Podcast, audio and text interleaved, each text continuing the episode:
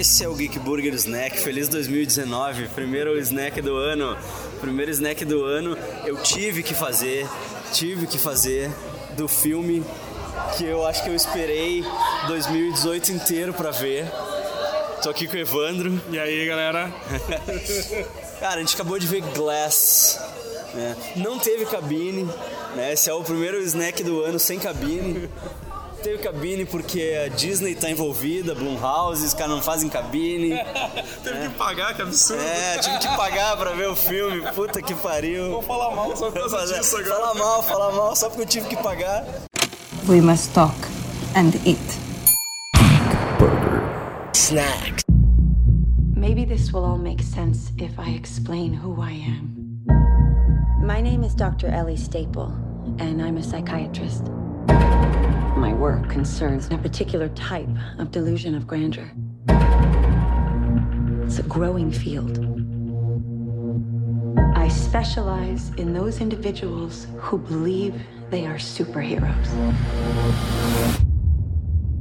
What do we call you, sir? First name, Mr. Last name, Glass.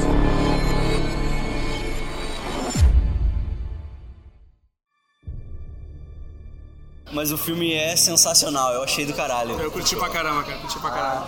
Pra quem não sabe, né, pra quem tava debaixo de uma pedra todo esse tempo, Glass encerra a trilogia Unbreakable, que a gente nunca sabia que era uma trilogia, até a gente ver o Split. né? até ver o final do Split. até ver o fim do Split a gente descobriu que era uma trilogia, né? E o Glass encerra então, ele é focado no personagem do Samuel Jackson, que é o Mr. Glass, Elijah. o Elijah então, é que cada, cada filme é focado em um personagem, né? E leva o nome do seu personagem, muito embora a versão cachorreira da tradução brasileira do Unbreakable não referencie tão bem, né, o nome, o personagem do David Dunn, mas né, o primeiro que é o Unbreakable é o, que, é o cara que não quebra, né, que é o David Dunn. O segundo que é o Split, que é o cara que tem muitas personalidades. E agora o terceiro que é o Glass, que é o senhor vidro lá, o senhor que, que se quebra muito fácil, né? E o mais interessante foi que eu achei que é o seguinte, que é, são os, os opostos, né? O Mr. Glass não é exatamente o... Ele é, mas não é exatamente o oposto do David Dunn, né? Porque o, o oposto do David Dunn seria a besta, né? Que luta contra... Sim. Luta pelos quebrados, né? Ele luta, protege os, aqueles que são quebrados e um cara que não se quebra, né? Cara que nunca se quebra, assim. Exatamente. É. O... Mas, cara, eu achei muito legal, assim, o... eles, eles conseguiram tra trazer o elenco de, pra, dos, dos filmes das antigas lá. Do caralho. Trouxeram o filho do Bruce Willis que tava sem fazer nada faz anos. cara, eu olhei aquele guri, eu olhei aquele guri assim, onde é que eu conheço esse ator? Aí eu me liguei, eu, ah, é o gurizinho que cresceu e tá adulto, caralho. Eu acho que a mãe, a mãe do Elijah era a mesma atriz também, acho, se eu não me engano. A mãe do Elijah? eu é, acho que sim. Também, eu acho que sim. Eu não, lembro da cara da atriz, é. mas acho que era ela. Só, só a Robin Wright que não quis fazer, né? Tá lá de presidente dos Estados sim. Unidos, lá no House of Cards, não quis participar, não, não precisou. Exato. Ah, mas eles trouxeram todo mundo de volta. Eles trouxeram a Anya Taylor-Joy de volta também. Trouxeram, aí trouxeram a Sarah Paulson lá, porque o, o, o outro matou a psicóloga do outro filme, né? Não teve como usar a psicóloga do outro filme, eles botaram outra psicóloga. Mas... A personagem dela, assim, é meio, tipo, é aquele esquema... Pô, os caras fizeram um monte de coisa e ela, ela é, ela é a, a, a cética, né? Ela não acredita uhum. em nada daquilo que tá... É. Que, ela não acredita em nada do que eles fizeram, acha que é tudo da cabeça deles Isso. e tá tentando fazer eles, eles acreditar nisso também, né? Ela tá ali para convencer eles de que, na verdade, eles não são sobre-humanos, eles são loucos. Exato. Ela tá para convencer os três de que os três são loucos, porque, né, o que acontece? Os três vão parar num hospício eles vão parar num hospício, porque é muito fuder ver isso, tipo, o, primeiro ato do filme em que eles não estão no hospício, né?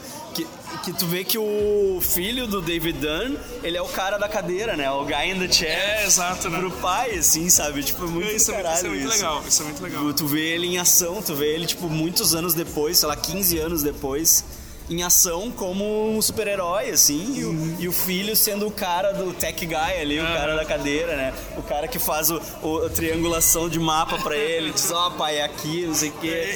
Esse, esse, pessoal que no, nas sériezinhas da CW sempre tem, né? Sim, sim, sempre tem a galerinha, né, das sériezinhas da, da CW lá. O, o, o Cisco. É o Cisco.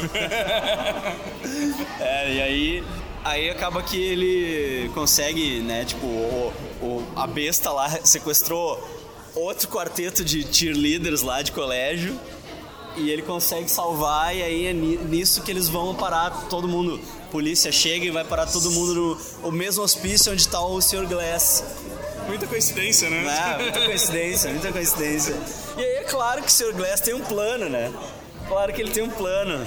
É muito foda. O, o Samuel. Cara, as, as atuações estão muito boas, né, cara? O Samuel Jackson tá foda. O, o, o, o McAvoy nem, nem se fala, né? Porque. O McAvoy é bizarro, cara. Tipo, o McAvoy é demais. Tem, tem uma hora, tem uma parte do filme que, eles ficam, que ele fica trocando de identidade a todo momento, assim. Então é, é chega a ser, é engraçado, assim, como ele muda totalmente os trejeitos do que ele faz, assim. Eu, não, tem uma, hora, tem uma hora no filme que, tipo, eles dão um closezão nele enquanto ele troca umas três identidades. -huh, sim. Que ele já tá na rua ali, né? Tipo Cara, é muito a fuder, o McAvoy é muito bom. Sabe que a história dele, o, eu vi uma entrevista com o Shyamalan e o Shyamalan falou que ele tava escrevendo o Split e ele não sabia, ele falou, quem é que vai, quem é que vai interpretar esse cara que tem que tem a besta e não sei o quê. E aí ele tava numa Comic Con e ele conheceu o James McAvoy, que o James McAvoy veio falar com ele, hum. sabe? Veio se apresentar para ele, conversar com ele. E ele tava. Diz que ele tava recém tinha terminado um X-Men e ele tava crescendo o cabelo, assim. Tava com a cabeça raspada, tava crescendo um pouquinho o cabelo. Daí ele disse, ele olhou e disse: "Caralho, esse cara, esse cara, esse cara é a besta". Sabe? Tipo, hum. e com esse cabelo desse jeito, exatamente assim. Já fica assim, vem gravar agora. Daí ele não, disse que já convidou o cara na hora. Ele convidou ele na hora.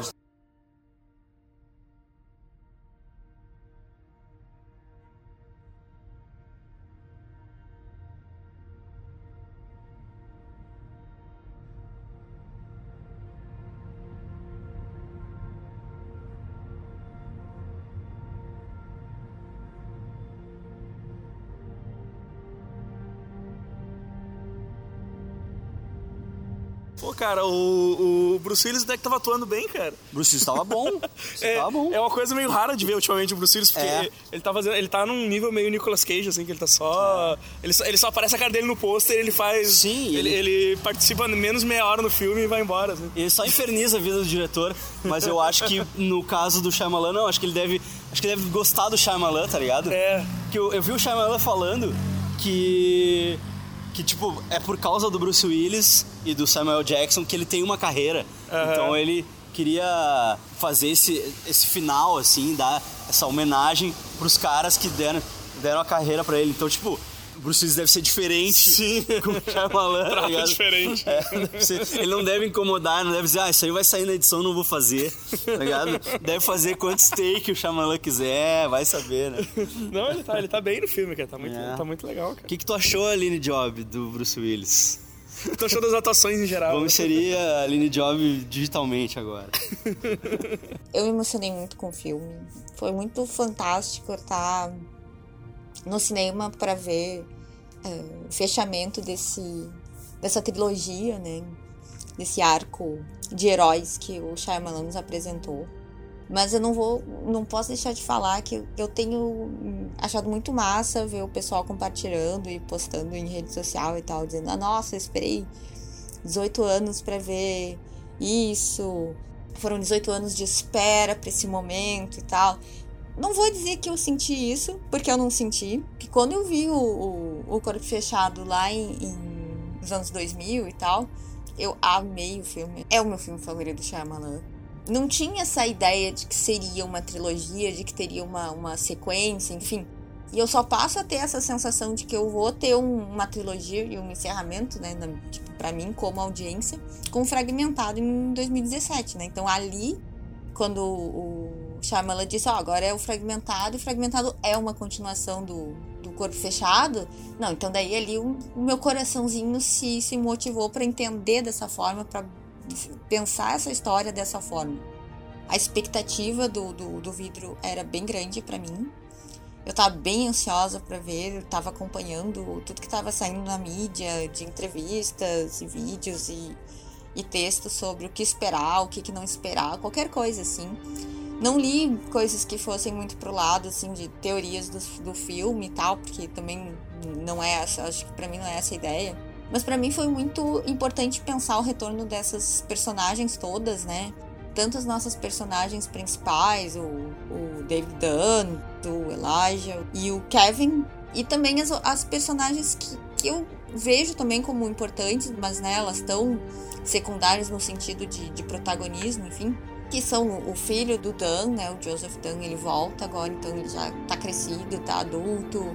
A gente tem a mãe do Elijah de novo, a Casey Cook retorna, né, então a, a menina que é poupada, digamos assim, pela besta no final do Fragmentado e é executada, né, essa personagem é feita pela Anya Taylor-Joy, tá maravilhosa também, retorna muito bem a execução bem feita do, do vidro tá muito na atuação dessas pessoas todas, né, desses atores e atrizes, enfim, e da execução dessas personagens. Né, elas são fundamentais para daí nos, nos mostrar como que aquela história precisava ser contada e como ela foi de fato contada, né. Eu acho que o Kevin volta muito bem. A gente tem uns momentos talvez maiores para daí perceber essas identidades e como elas são diferentes e, e e daí num certo sentido também complementares umas às outras, daí para entender também, né, por que que essas personalidades existem, por que que essas identidades estão ali nesta pessoa. Então o McAvoy, a excelência como ator dele, acho que ela é fundamental para que funcione bem essa, essa personagem. Acho que o exercício, o trabalho que ele desenvolveu entre o fragmentado e agora o vidro dá para ver na tela, né? Dá para ver todas as, as nuances que a gente vê entre as trocas de personalidades. A própria besta, quando ela aparece, ela é a mesma besta, mas ela é uma nova besta. A gente tem um trabalho de voz diferenciado, melhorado, talvez. Uh, e, e mesmo o, o, corpo dele tá modificado, ele tá mais forte, ele tá mais musculoso. Então, tudo isso acrescenta, né, para como a gente pensa a atuação dessas, dessas pessoas, dessas personagens. Eu acho que de todos eles, o meu personagem favorito é o Elijah. Ok, ele é do mal, ele é um vilão, adoro vilões. Acho que muita gente curte vilão. Ele é um vilão muito mais próximo de alguma coisa que, sabe, cada um, cada uma de nós poderia ser. Ele é um mastermind, né? Ele é um gênio. Ele é uma pessoa muito, muito inteligente. Então, tipo, isso para mim serve como um elemento de identificação. É o personagem que ao mesmo tempo que tem um superpoder, que é o poder da mente, o poder da inteligência, ele não tem poderes físicos, né, que uh, o tornariam um vilão que seria capaz de sair por aí dando porradas, né?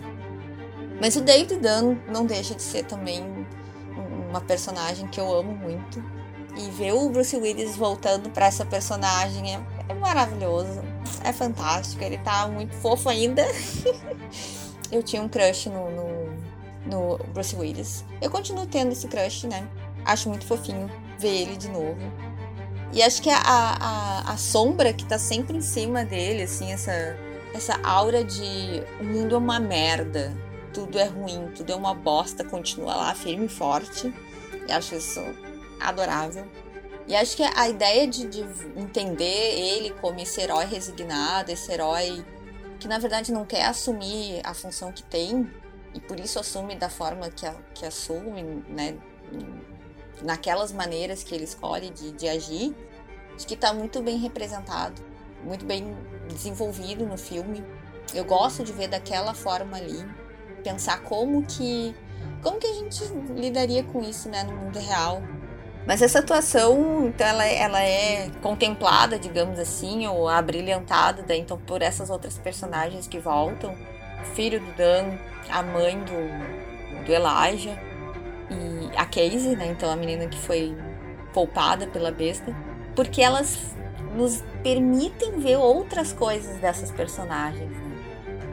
Esse outro lado, o lado humano, que fica talvez em segundo plano, né, quando a gente está pensando em heróis, em superpoderes e vilões. O diálogo é muito forte com os quadrinhos, né? A gente vê é, o, o, herói ou o vilão que tem esse, esse outro elemento humano, né? essa outra personagem que está sempre ali perto, conectada de alguma forma, tá aqui no vidro. A gente tem a, a, a simbologia toda das cores, cada uma das, das personagens, né? Do Dan, do Kevin e do Elijah, tem cores muito específicas, né? Tipo a paleta de cores, então que é usada para cada um deles, né? Então volta o roxo do Elijah que já tinha aparecido lá no corpo fechado, o verde escuro que a gente já tinha na capa também do, do David Dunn, né? Do Bruce Willis. Para mim a cor do, do Kevin é o amarelo ou tons de amarelo, laranja, alguma coisa assim. E, e, essas cores vão mudando ao longo do filme, né? Para que a gente também perceba uma diferença em como essas personagens estão desenvolvendo. Então, é muito massa se dar conta disso, né? Então, tipo, quem não viu agora já vai ver pensando nisso, mas quem ouviu o que a gente tá comentando aqui depois de ter visto o filme vai pensar sobre. Mas quando eu penso né, em como a gente vê muito mais agora das personalidades do Kevin, embora a gente tenha uma predominância, né, do Dennis, da Patricia e do Hedwig, a gente tem outras identidades agora que vêm e, e, ficam mais tempo na luz e tal, mas também não são todas que aparecem né, nas 24 e tal. Eu não consigo escolher uma só, eu escolho duas porque eu acho que elas estão diretamente conectadas. A Patricia é a minha favorita, mas Hedwig tá ali junto.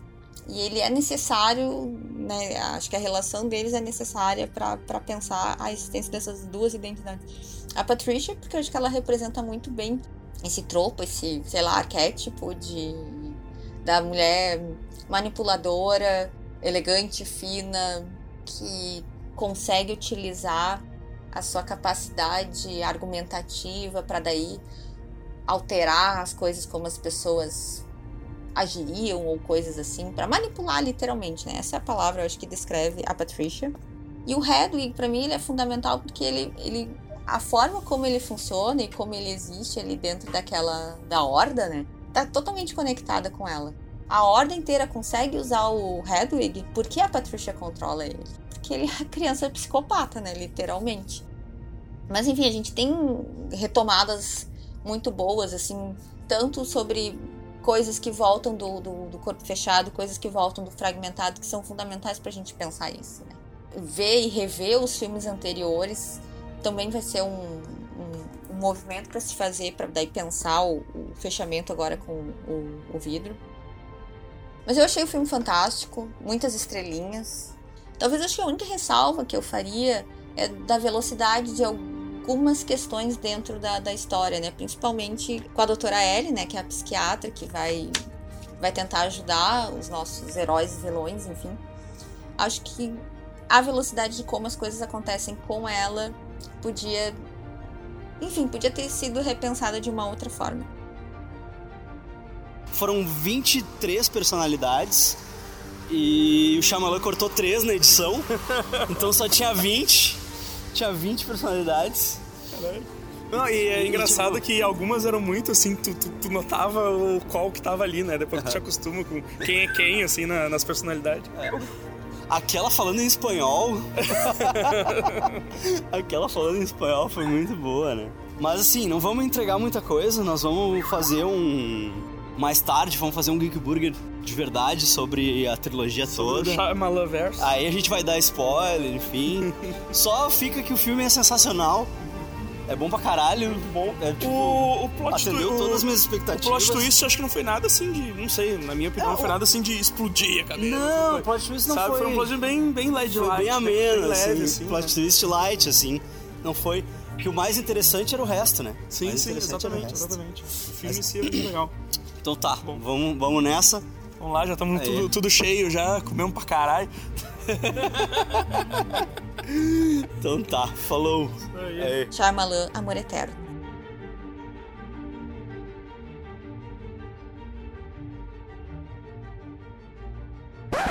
Ô Aline Job, eu tava pensando aqui, mas e a porra da cena do Rubem Berta? Cadê?